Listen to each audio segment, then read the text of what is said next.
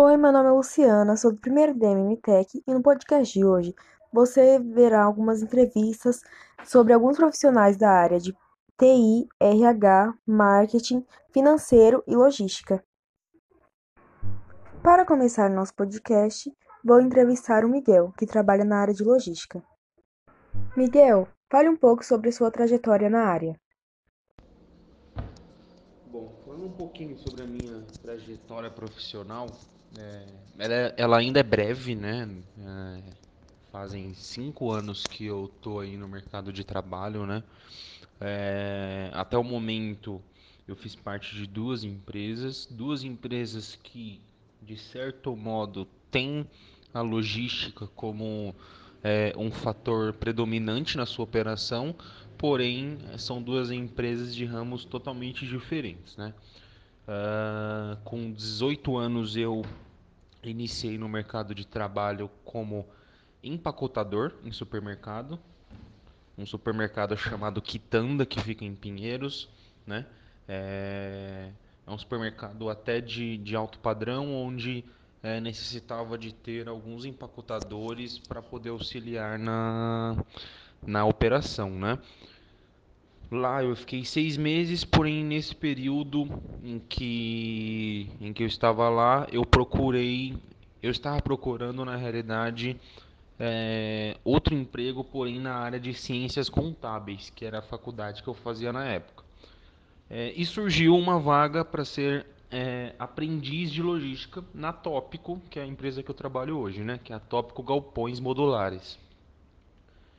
É, eu aceitei aquela vaga entrei na Tópico, onde eu fiquei sob contrato de um ano e quatro meses.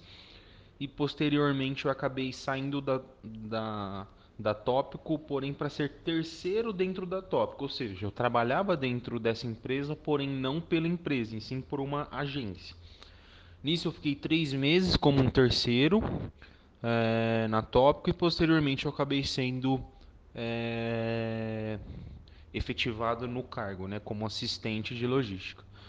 Um ano e cinco meses após isso, eu consegui uma promoção para analista de logística, é, onde é, eu estou até hoje como analista de logística júnior dentro da Tópico. E qual é o seu conselho para algum jovem que quer trabalhar na área? O meu conselho para um jovem que queira trabalhar com logística é basicamente querer aprender.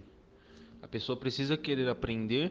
E outra, quando a gente é jovem, a gente sai do ensino médio com 17, 18 anos, normalmente a maioria dos jovens não saem com uma mentalidade tão bem formada para poder já iniciar no mercado de trabalho e seguir aí a sua trajetória profissional. Mas mesmo esses precisam ter é, atenção no, no, que, no que faz e no que aprende.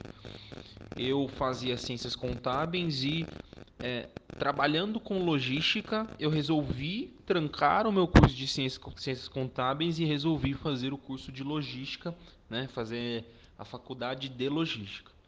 Isso para mim hoje trouxe é, vários benefícios, tanto financeiros quanto um, um aprendizado enorme, onde eu tenho a oportunidade de crescer nessa área, né, que é a área da logística, e todos os anos eu consigo aprender mais e mais e mais e entregar para a empresa o que ela espera, né? Tanto que eu acabo sendo recompensado, seja financeiramente, seja é, é, ganhando um novo cargo, né? Então, o meu conselho para um jovem que queira é, entrar nessa área da logística é querer aprender bastante, pois tem muita coisa que, que dá para aprender e, e seguir sempre com esse pensamento que dessa forma você acaba sendo recompensado por si só, né? não só pelo trabalho, mas você ganha muito mais conhecimento para você se manter até no, no mercado de trabalho de uma forma mais ativa.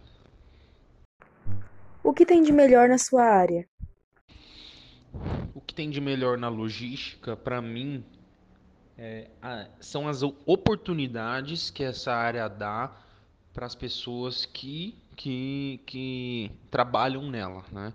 É, são muitos é, setores, digamos assim, seja gestão de estoque, seja é, expedição, seja a área de PCM, que é planejamento de controle de materiais, seja controle de algum CD, que é um centro de distribuição, é, seja na parte de compras. Então é uma área que oferece muito conhecimento em vários setores diferentes. Então, para mim, esse é o melhor. Porque dessa forma a gente consegue é, conhecer vários outros setores, ou seja, conhecer várias outras ideias e outros conceitos que podem agregar no nosso dia. E conhecer também de outras áreas, que também é, são correlacionadas aí junto com a, com a logística. O que tem de pior na sua área? Eu não vejo né, nenhum fator que torne a logística é, pior, né? O que tem de pior na logística, eu não vejo nenhum fator. Hoje eu não tenho nenhuma, nenhuma percepção nesse sentido.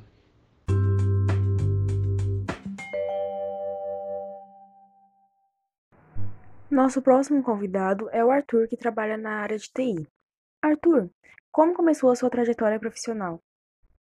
É, meu nome é Arthur, tenho 28 anos, eu sou engenheiro de software formado na FATEC de Jundiaí. É, eu comecei como técnico de informática aos meus 16 anos, onde eu estagiei. É, dei aula de informática também numa escola Uh, trabalhei com. Comecei a trabalhar como desenvolvedor de software logo quando iniciei a faculdade, quando eu tinha meus 18 anos, e fui crescendo na profissão.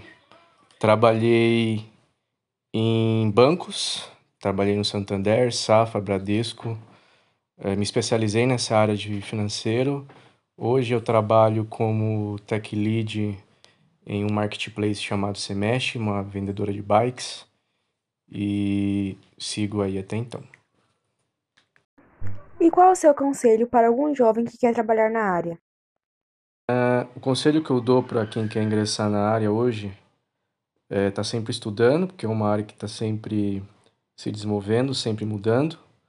Então, é, a gente precisa sempre estar tá estudando para se desenvolver e acompanhar as tecnologias que estão no mercado. Eu acho que esse é o conselho que eu dou. Não tem mais nada, só estudar.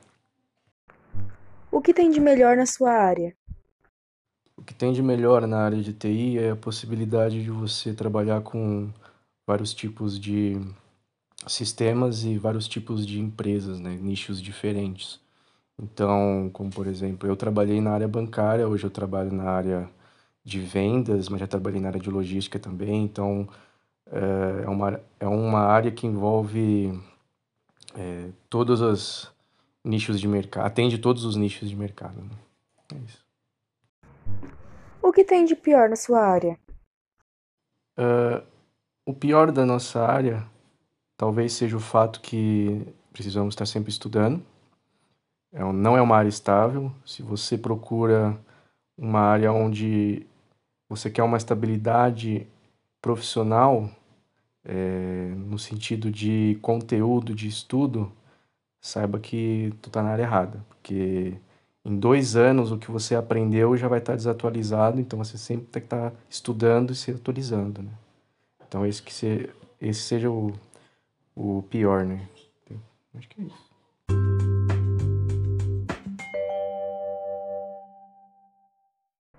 A nossa próxima convidada é a Juliana, e ela trabalha na área de marketing. Ju, como começou a sua trajetória profissional? Meu nome é Juliana, tenho 26 anos e estudo propaganda e marketing. Trabalho há dois anos no setor de marketing de uma clínica de estética e nesse setor atuo na criação e produção de campanhas de marketing para as redes sociais, e-mail marketing, faço a gravação e edição de vídeos e também desenvolvo o material gráfico. E qual é o seu conselho para algum jovem que quer trabalhar na área? O que eu acho que tem de melhor na minha área é promover soluções criativas para negócios ou instituições. O que tem de melhor na sua área? O conselho que eu dou para um jovem que quer entrar na área é que a formação superior é o ideal para desenvolver suas habilidades em marketing. Os cursos livres são bons para te introduzir, mas tem muito mais para se aprofundar. E não pare de estudar. O marketing muda toda hora e você precisa estar atualizado para se dar bem na área. O que tem de pior na sua área? E o que tem de pior é usar estratégias para promover uma causa social apenas com o intuito de atrair público para a marca. Mas a marca não liga de verdade para a causa que ela promove.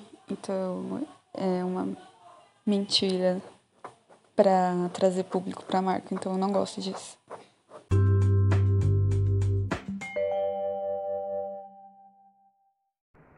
Nossa convidada agora é a Mariana e ela trabalha na área de RH. Ela vai responder algumas perguntinhas.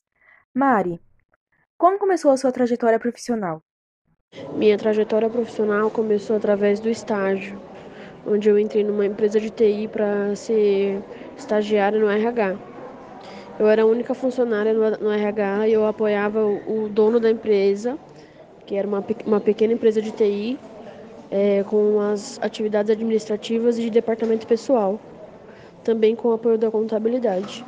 E aí ele, ele fazia o recrutamento de seleção sozinho e eu comecei a apoiá-lo no recrutamento de seleção.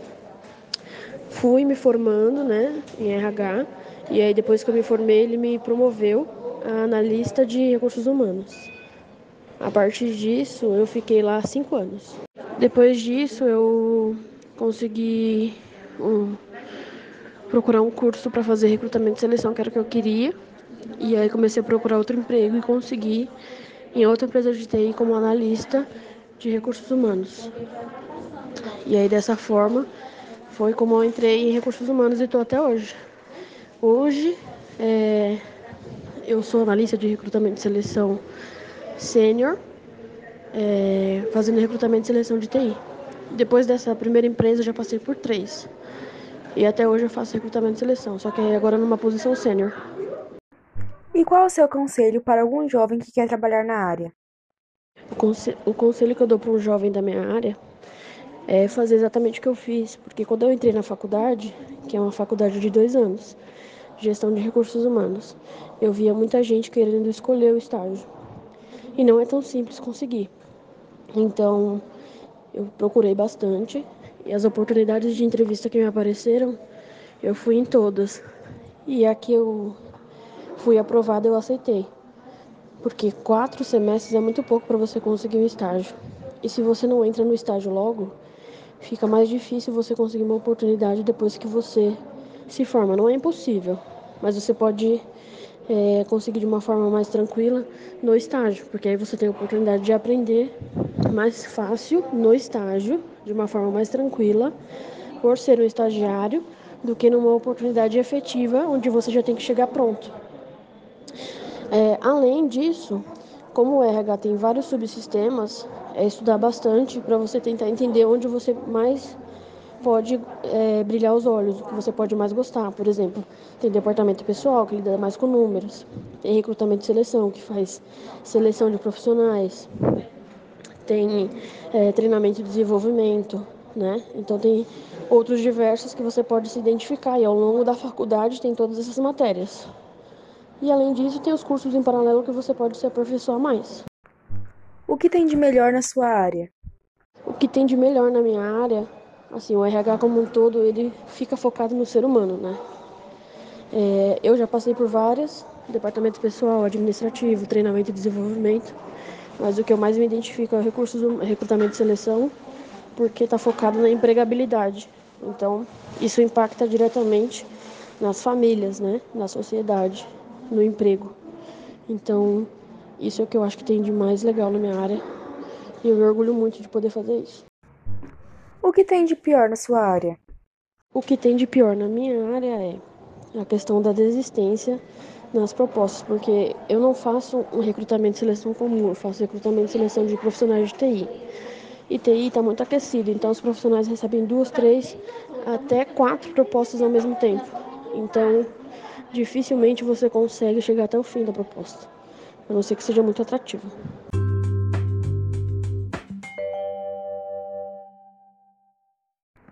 E para finalizar o nosso podcast, a entrevista é com a Fernanda, que trabalha na área de financeiro.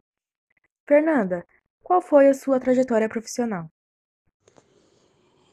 Então, na verdade, eu comecei há 12 anos atrás no setor bancário. Eu optei por faculdade de gestão financeira, onde eu aprendi muito sobre tributo e possibilidades em gestões financeiras e de pessoas. E qual o seu conselho para algum jovem que quer trabalhar na área? Ah, eu acho que, não sei, é, estudar o mercado de trabalho, né? A área financeira era é super abrangente, porém ela também é super concorrida, né? O que tem de melhor na sua área?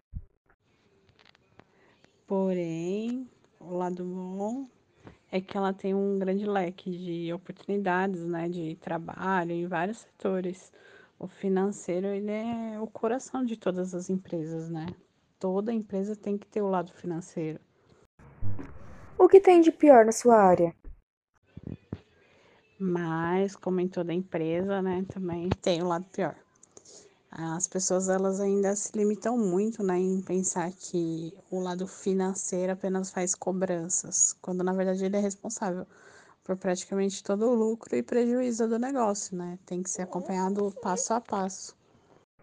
Muito obrigada pela participação de todos e esse é o fim do meu podcast. Espero que tenha gostado. Tchau, até a próxima.